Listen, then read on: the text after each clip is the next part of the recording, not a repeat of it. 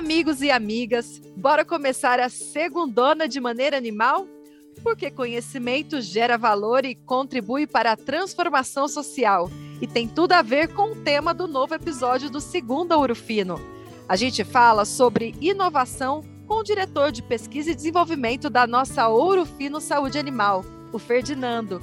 Nosso convidado é engenheiro agrônomo, PhD, casado com a Juliana, minha xará, e pai da Esther e da Noemi. Fora do expediente, o Ferdinando adora pescar e tocar violão. Oi, Ferdinando, seja bem-vindo ao nosso podcast. Olá, Ju, que grata satisfação estar aqui com você para abordar alguns conceitos desse tema de inovação, que é um tema que eu gosto tanto, né? E que é de extrema relevância para o nosso negócio. Muito obrigado por me receber.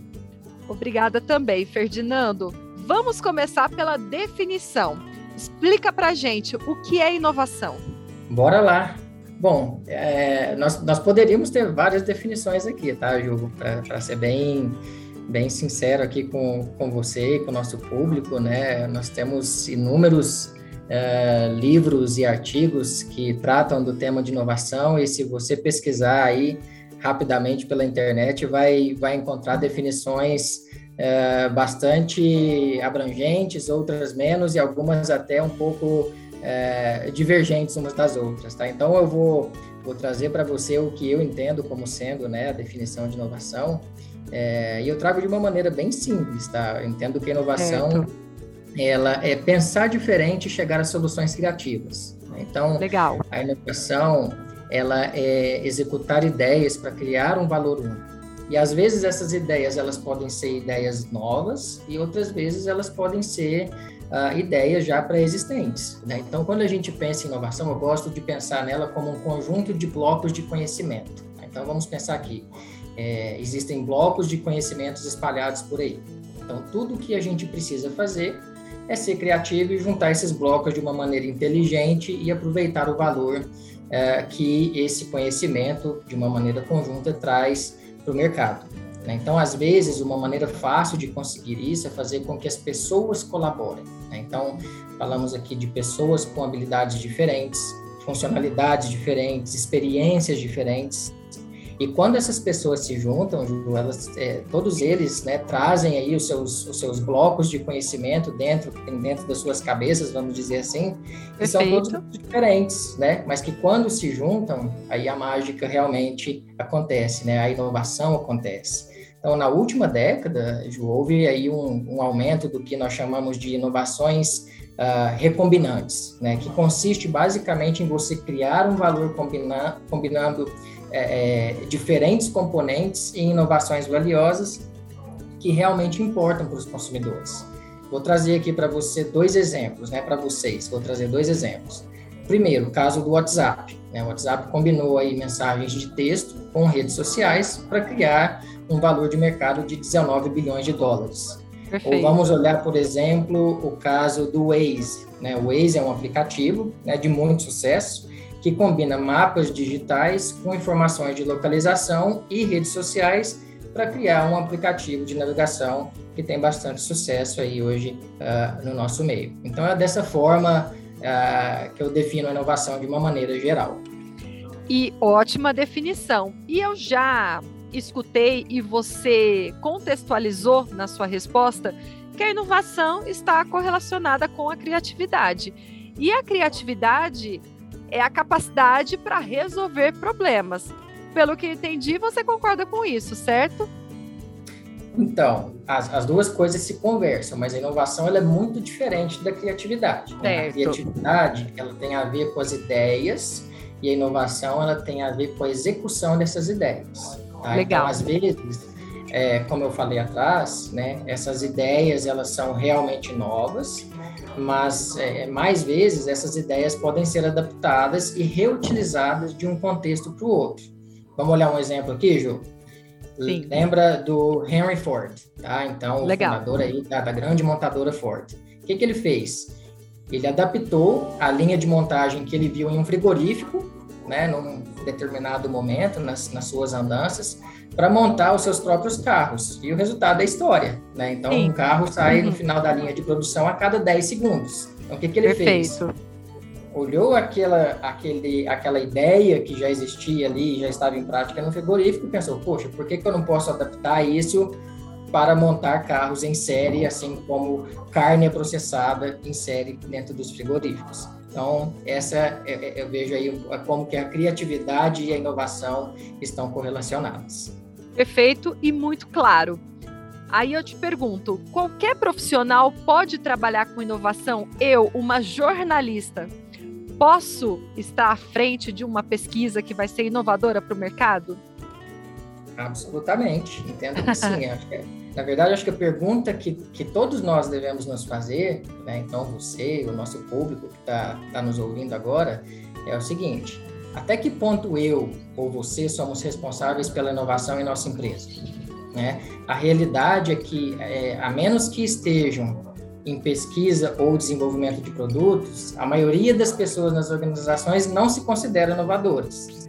Na verdade, muitos gerentes, e aí eu estou falando né, do, de, um, de, um, público amplo, nós estou falando da nossa empresa especificamente, muitos gerentes desencorajam o seu, o seu pessoal a, a inventar novas maneiras de fazer as coisas, empurrando-os, em vez disso, para seguir os procedimentos e permanecer das suas diretrizes estabelecidas. Né? Infelizmente, a gente ainda encontra gestores aí fora dizendo coisas do tipo: novos produtos precisam sair dos laboratórios, ou seja, função de PID. Né? Mas essa, essa afirmação, Ju, ela assume uma premissa de que a inovação é exclusivamente sobre novos produtos, serviços ou tecnologia, e isso é problemático. Né?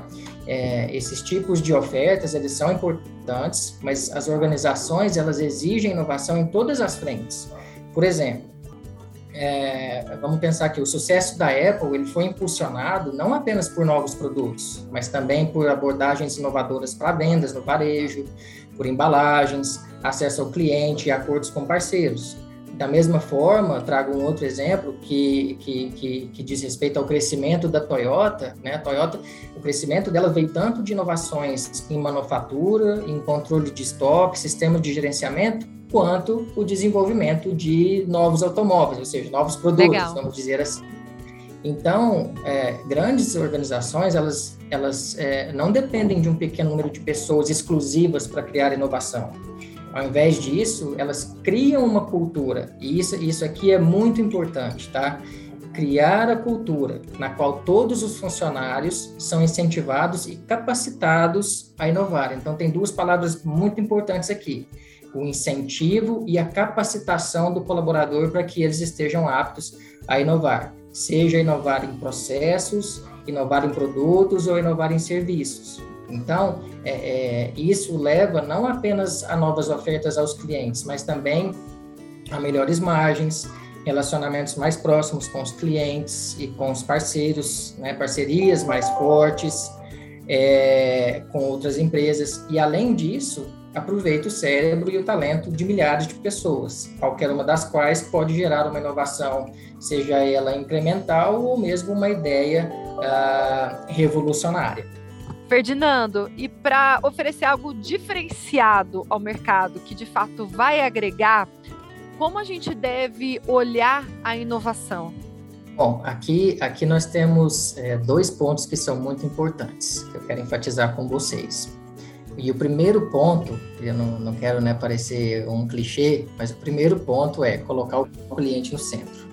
É, nós não podemos definir o nosso negócio em termos de desejos dos clientes, mas sim definir em cima das necessidades do cliente. Então, existe uma diferença entre os desejos do cliente e as necessidades do cliente. Então, essa avaliação da necessidade, geralmente, ela é feita é, conversando com os próprios clientes, com os consumidores. E os consumidores, às vezes, eles têm capacidade de articular quais são as suas necessidades, né? E aí, nesse caso, a gente chama isso de necessidades manifestas, ou seja, o, o cliente está manifestando qual é a sua necessidade, mas às vezes é um pouco mais difícil para os consumidores articularem quais são as suas verdadeiras necessidades. E aí isso a gente chama de necessidades uh, latentes, tá? O segundo ponto aqui que é bastante importante quando a gente olha para a inovação, é, eu entendo que, que é, é não cairmos aí na armadilha do que, do que eu chamo, existe um conceito aí, de miopia de mercado. Tá? Legal. Veja bem, Ju, é, todos os anos, e aqui são, são dados é, gerais, tá? Não, não, não da nossa indústria especificamente, mas da indústria em geral. Todos os anos, milhares de produtos são lançados no mercado. E, e acredite ou não, 90% desses novos produtos falham e eles falham devido à miopia de mercado, que é um foco muito míope em produtos e serviços, ao invés de olhar para o quadro geral de todas as necessidades do cliente. É, pensa nas, nas, nas, grandes empresas aqui dos últimos, vamos dizer, há 50 anos, tá? Então, vamos pensar aqui, corporações de equipamentos digitais, é, a Polaroid, Scambo, empresas como Blockbuster, Kodak, né? Todas essas empresas, elas caíram da sua posição de líderes que eram, né? Porque estavam muito focadas no produto e não no quadro geral. Legal. Então, é, muitas vezes o que acontece é que as empresas, por causa do desenvolvimento de produtos inovadores, tornam-se muito focadas no produto e a solução para evitar essa miopia de mercado é bastante simples, né? Qual que é essa solução? Perguntar-se consistentemente qual é o negócio em que nós estamos inseridos. Né? Então, se eu perguntar para você hoje, né, qual é o negócio que a Orofino está inserido, né? Muitas vezes, no mundo real, é, nós vamos descobrir que as empresas elas estão obcecadas com oportunidades de crescimento em seu setor, sem entender que existem oportunidades potenciais no horizonte, que é onde os consumidores provavelmente estarão gravitando em algum momento. Tá, deixa eu te, dar, te dar alguns, alguns exemplos, tá, Ju? Sim, por é, favor. Sobre o que é, sobre o que é essa, essa miopia de mercado usando duas cidades americanas, que acredito que vocês já devam ter escutado falar. A primeira cidade é St. Louis, a cidade, inclusive, na qual eu, eu, eu morei por, por, três anos, eu morei em St. Louis, então conheço muito bem. E a outra cidade é Chicago, né? Então, se nós olharmos lá no, no, no ano ali por volta de 1850, St. Louis era a segunda maior cidade portuária dos Estados Unidos depois de Nova York, tá? Então, era uma cidade que estava muito movimentada com atividade de navegação. Eles atendiam a muitas companhias de navegação.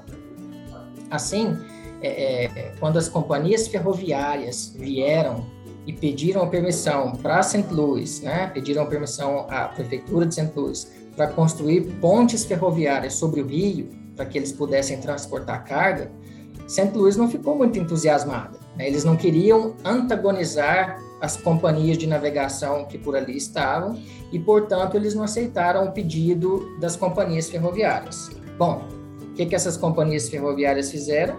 Eles observaram ali geograficamente o que, que faria sentido para eles como uma alternativa e encontraram a cidade de Chicago. Né? Foram até Chicago, pediram permissão para colocar os trilhos ali no centro de Chicago e, é claro, Chicago concordou.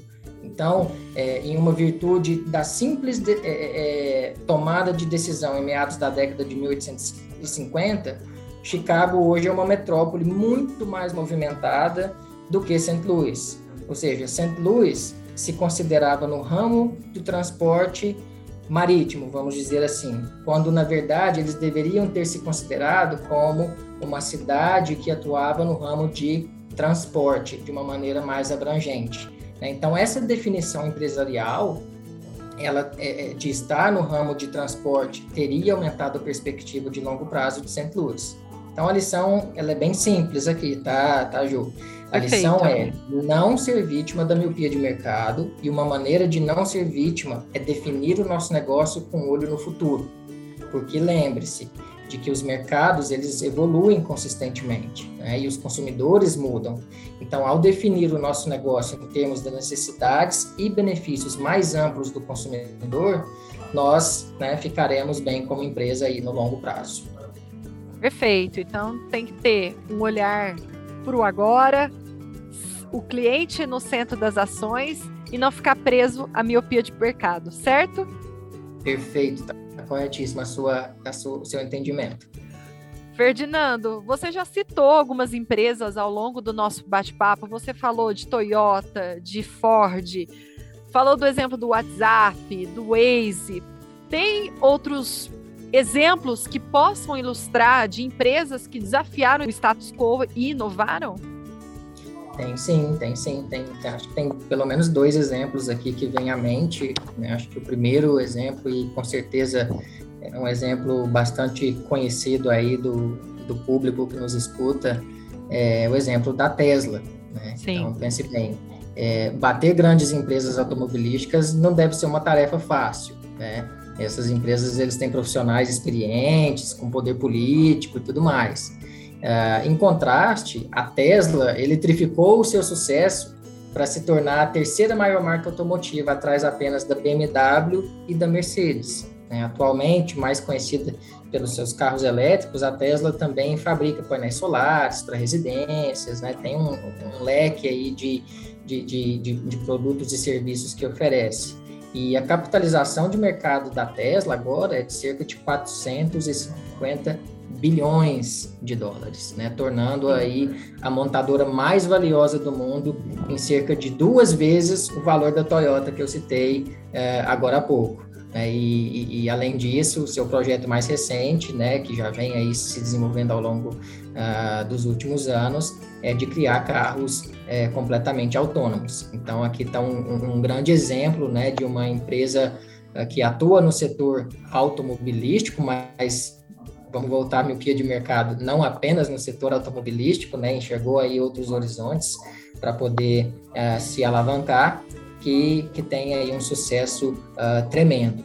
É, um outro exemplo, Ju, que talvez esteja um pouquinho mais próximo de nós aqui, é uma empresa aí que acredito que em você, com certeza eu sei, porque eu acompanho você na mídia social, e acho que também quem nos escuta vai mexer bastante com essa empresa, é o LinkedIn. Né? Perfeito. É, o, LinkedIn, o LinkedIn ele deixou de ser uma empresa que permitia que profissionais publicassem os seus perfis online, né?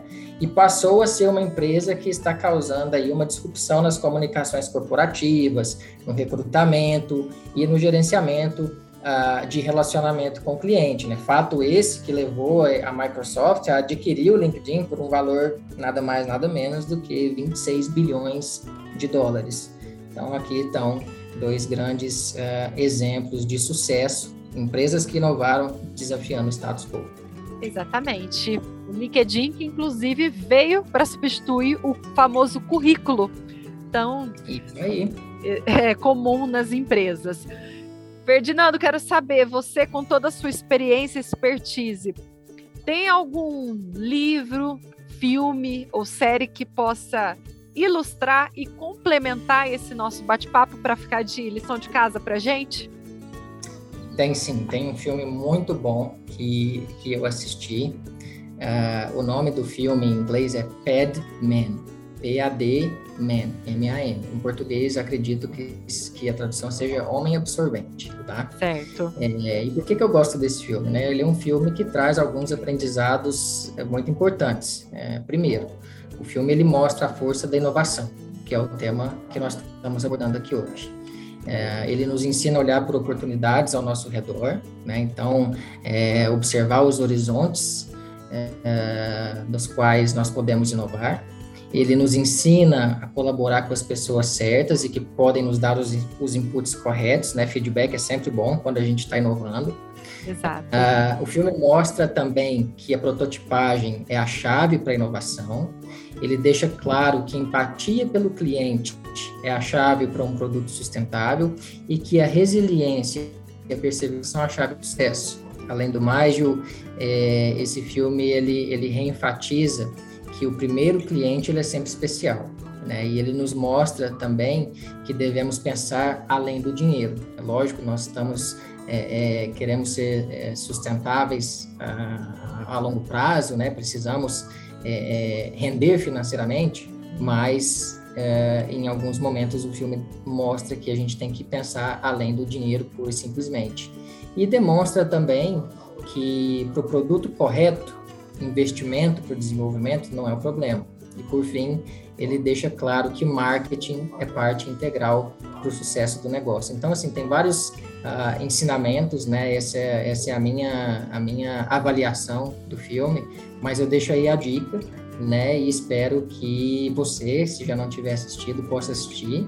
É, Com certeza. E também está nos ouvindo aí, fica a dica, é um filme bem, bem legal. É, não é aquele filme cansativo, assim, você consegue ficar, eu consegui ficar plugado o tempo inteiro, sabe? Então, fica, fica a dica aí para vocês. Ótima dica, Ferdinando, muito obrigada. Você explicou bem o conceito da inovação, mas eu quero aprofundar na estratégia. Por isso, eu já te convido para uma dobradinha. Você topa? Claro, bora fazer essa dobradinha aí o quanto antes para a gente é, aprofundar um pouquinho mais nesse tema, né? Acho que o tema de inovação ele, ele é bastante amplo e com certeza nós, nós podemos aí usar um pouquinho mais do, do tempo que nós temos para poder é, tratar de alguns outros aspectos. Com certeza. Então a gente se encontra daqui duas semanas, Ferdinando. Até lá. Até lá, Ju. Obrigado. E escute os outros episódios do segundo Ouro Fino com temas sobre liderança, trilha de carreira e metodologias ágeis. E a nossa Ouro Fino Saúde Animal te ajuda a construir uma carreira de sucesso. Conheça o nosso Ayuse Saber, plataforma de conteúdos totalmente gratuita. Acesse no link que aparece em nossa descrição.